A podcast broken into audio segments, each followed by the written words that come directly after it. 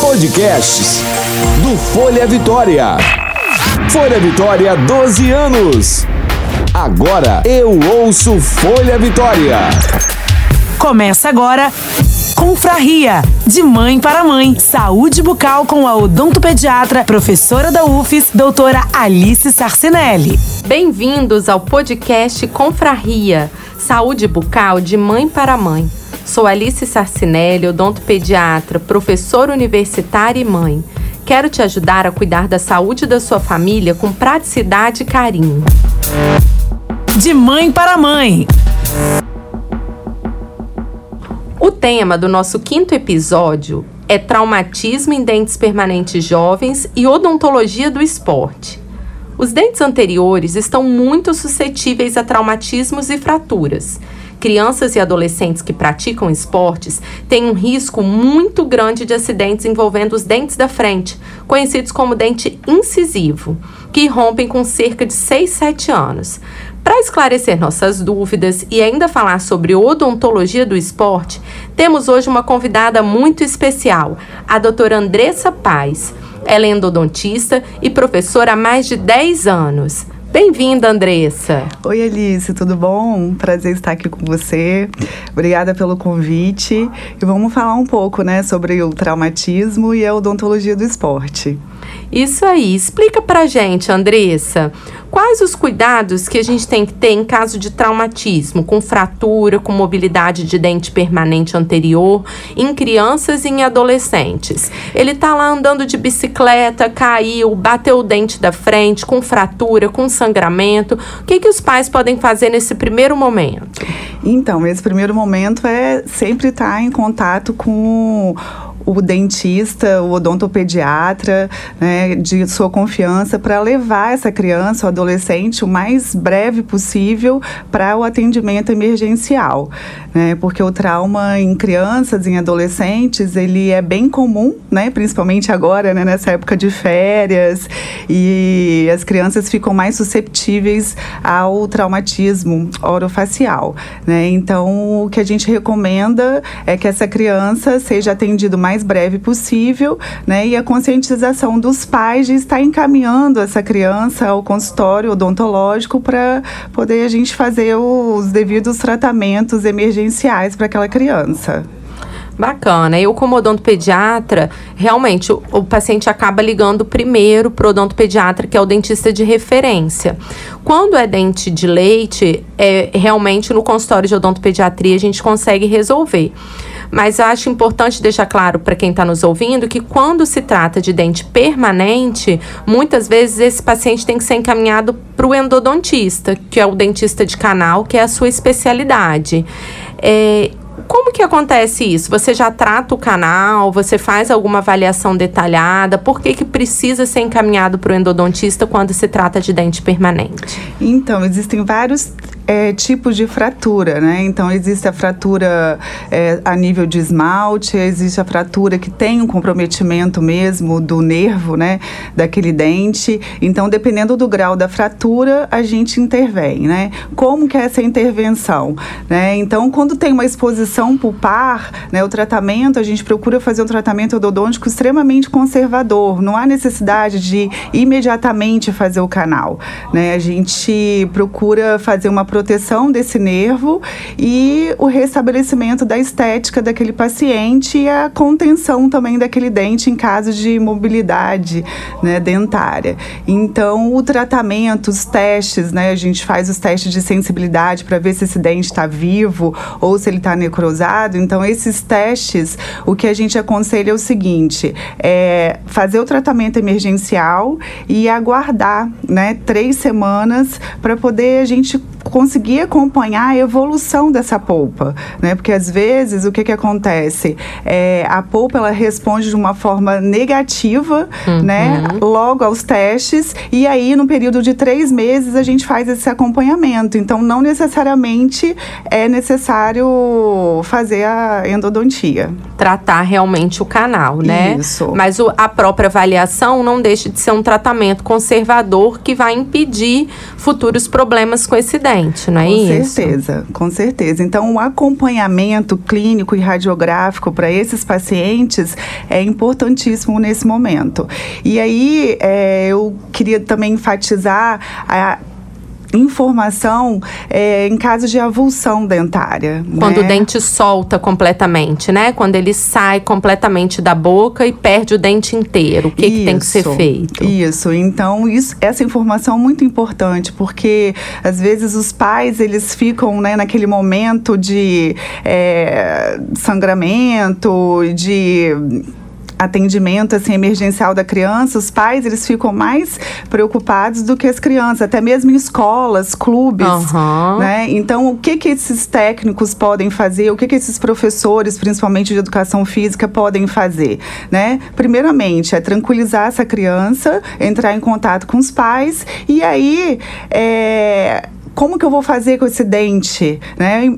Procurar esse dente, né? Uhum. Que geralmente, às vezes, também não... Tá no fundo da piscina, Isso, tá no meio tá da lama, quadra, tá na quadra. Né? E aí, a gente procura esse dente e a forma de transporte desse dente até o consultório, né? Então, o transporte desse dente, ele deve ser feito como? Né? Ou na saliva do paciente ou no leite, né? Que o leite que é a solução mesmo mais recomendada para armazenar esse dente no transporte transporte da criança até o consultório. Então, assim, quanto mais breve for o atendimento para esse tipo de trauma, Melhor, maior né? a chance de, de Isso, sucesso. no podcast anterior que a gente falou de traumatismo em tecidos, eu procurei alertar os pais para, antes também de pensar na parte dentária, por mais que tenha sido o dente afetado, ver se a criança não precisa de um atendimento hospitalar, né? Porque às vezes desmaiou, ver se não tem vômitos, descartar qualquer questão é, de sistema nervoso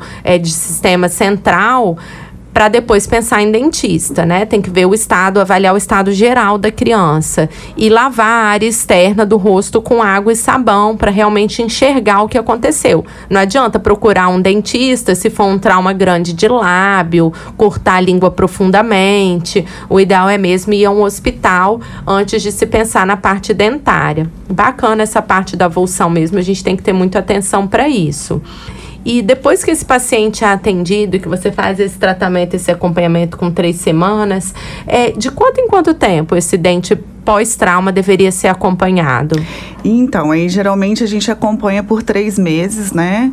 Então, o paciente faz a visita ao consultório uma vez a cada três meses e, e depois a gente faz o acompanhamento com esse teste de sensibilidade. Então, se o dente responder de forma positiva a esse teste, uhum. o teste de sensibilidade é super simples, Alice. A gente é, insere uma bolinha de algodão com gelo seco, né? E aí o paciente ele vai responder ou não a esse teste. É, e aí a gente faz uma, uma avaliação. Se o dente respondeu normalmente, controla, né, faz o controle clínico e radiográfico é, de três meses, depois a gente passa para seis meses, um ano, e dependendo da extensão do trauma, a gente tem que acompanhar esse dente até três, cinco anos né, de acompanhamento. É, lembrando que o seguinte, as crianças, é, também é importante importante essa conscientização dos pais que é, a formação da raiz desses dentes não está completa. Então esses dentes eles ficam mais susceptíveis à fratura, uhum. né? Então assim, é, quando tem um caso extremo assim de uma necrose desse dente, é, também a gente não faz o tratamento de canal atualmente. O que, que a gente faz? A gente faz um procedimento super novo que agora cientificamente tem vários relatos de casos clínicos mostrando o que a, o tratamento alternativo de revascularização pulpar. Como é isso? Né? Então, a revascularização pulpar, a gente estimula a formação de um coágulo sanguíneo dentro da raiz. E as células, né, como o metabolismo da criança, do adolescente é bem elevado, então essas células elas vão é, estimular essa formação da raiz, tanto no comprimento quanto tanto no comprimento quanto na espessura dessa raiz. Uhum. E aí a gente consegue o que? É, manter a função do dente, né? Porque é, um dente, uma criança que sofre um trauma né, dentário, então isso daí vai refletir né, na parte psicológica do paciente, né, na autoestima desse paciente, principalmente os, uh, os adolescentes, né? Uhum. Então, o que a gente tem que fazer? O melhor tratamento é ainda a prevenção. A né? prevenção, com certeza, principalmente para quem pratica esporte, sabe que está exposto, a criança que, né, às vezes tem esse dente anterior um pouco mais para fora, a mordida aberta, o lábio que não tem selamento. É, Andressa, você que é triatleta, né? Além de dentista, é, triatleta, conta pra gente um pouquinho nessa parte de prevenção. O que, que é a odontologia do esporte? Como trabalhar com prevenção com esse público? Que é uma área tão nova, né? Que a gente quer conhecer um pouco mais. Então, a odontologia do esporte, né? Minha segunda paixão, a primeira é endodontia. e é uma especialidade super nova, né? Foi reconhecida pelo CFO em 2015, no do, novembro de 2015. E é o cirurgião dentista, ele é responsável, né? Por todo o tratamento desse paciente atleta, levando em consideração todas as condições fisiológicas desse paciente, é, em relação também aos planos de tratamento de acordo com o treinamento desses pacientes e em relação também ao conhecimento né, da modalidade de cada esporte e das regras do esporte. Né? Então, o que, que o dentista pode fazer por esse atleta? Então, então a gente, o que, que a gente faz? A gente faz um trabalho né, de planejamento desse tratamento odontológico do paciente com o principal objetivo de quê? Da promoção da saúde bucal, né, desse uhum. paciente uhum. e o objetivo final é o que? Aumentar a performance desse paciente, aumentar o rendimento desse paciente durante os treinos, né, e durante o período de competição. Como que isso é feito? Então, aí a gente faz uma consulta, né, direcionada para o atleta e lá a gente faz um check-up digital, né, é odontológico e lá a gente tira foto desses pacientes, né, principalmente da presença de tártaro, né, então a gente faz essa remoção, essa limpeza dessa de toda a arcada dentária do paciente, para quê? Porque a gente sabe que é, se desestruturar, né? A, a, saúde, né, começa pela boca. Então, a gente sabe que essa gengivite, essa inflamação toda na mucosa da boca dele vai acarretar, né, numa baixa imunidade, vai acarretar num problema de, de bactérias mesmo, né, na corrente sanguínea desse paciente, que vai afetar o rendimento desse paciente. E vocês também fazem a parte da proteção bucal, de prevenção do atleta? Quem é que precisa de protetor bucal, né? Que às vezes a gente olha na televisão, nos Estados Unidos é muito comum os jogadores é,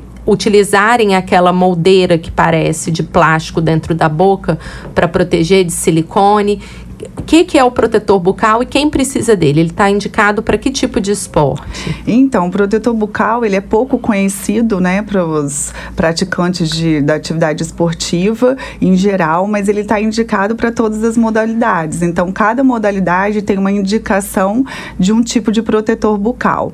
Então, assim, hoje é, existe o boxe, o MMA, né, o karatê. Então, esses atletas, né, que têm um contato é, direto em relação ao golpe, né, que vai com muita proximidade, né, da face do paciente. Então, esses atletas que lutam, então eles sim, eles precisam muito desse protetor bucal, né? Porque o protetor bucal ele vai dissipar as forças do golpe, né? Então, ele vai minimizar os traumatismos, né? Tanto da boca como o traumatismo até é, mais elevado, né? No caso, com uma concussão cerebral. E esse protetor, ele é individualizado? Ou você pode ir lá na farmácia comprar um? Como que isso funciona? Então, é, a grande conscientização né, do profissional envolvido com a odontologia do esporte é realmente essa daí. Porque a gente tem que conscientizar o atleta que os protetores bucais é, pré-fabricados, eles são diferentes dos protetores bucais personalizados. Uhum. Né? Então, tipo, eu fiquei lá, participei agora, né, no pronto atendimento do Campeonato Mundial de Karatê em Curitiba, e aí os atletas, é impressionante, assim, que eles não conseguem falar direito, aí para falar tem que tirar o protetor, guarda um protetor no... Porque não são, não são pré-fabricados, não são individualizados, né, não promovem realmente uma adaptação adequada. Isso, então são os protetores chamados de ferve morde, né, que eles fazem adaptação, eles esquentam esse protetor na água fervente ali, e aí o protetor ele vai tem lá uma refrigeração, né, com água fria e nesse momento o, o atleta ele vai e consegue fazer é, a moldagem ele mesmo, assim, né, é, caseira, né? Então a adaptação ela fica realmente insatisfatória, Alice. Então o ideal é que, que esse atleta, né, ou essa criança que pratica esporte, tanto na educação física, na escola, né, e o ideal é essa criança, esse adolescente ou jovem jovem atleta é procurar mesmo é, a confecção do protetor personalizado, porque uhum. a adaptação dele é melhor. É, a gente sabe que as trocas respiratórias também, o, o atleta ele precisa de oxigênio para gerar é, força, para gerar energia. Então, tem alguns protetores bucais que eles são Até duplos. atrapalham, né? É, que aí o paciente tem que ficar mordendo esse protetor e acaba comprometendo a respiração e o rendimento desse paciente. Maravilha. Obrigada, doutora Andressa Paz, que é endodontista, triatleta, professora há mais de 10 anos. Esteve com a gente hoje tirando dúvidas sobre traumatismo de dentes permanentes jovens e odontologia do esporte. Agradeço muito sua presença. Ah, obrigada, Alice. Fico muito feliz de estar contribuindo aí, né, para a odontologia do esporte, né, principalmente aqui do Espírito Santo. Obrigada mesmo. Confraria este foi o Confraria de hoje, Saúde Bucal de Mãe para Mãe. Você pode enviar suas perguntas ou sugerir temas na nossa página do Instagram, amo.sorrir, ou ainda no meu perfil Alice Sarcinelli, underline odontopediatra. Ouça, baixe, curta e compartilhe. Amo sorrir. E você? Até o próximo podcast. Você ouviu Confraria, de mãe para mãe. Saúde bucal com a odontopediatra, professora da UFES, doutora Alice Sarcinelli.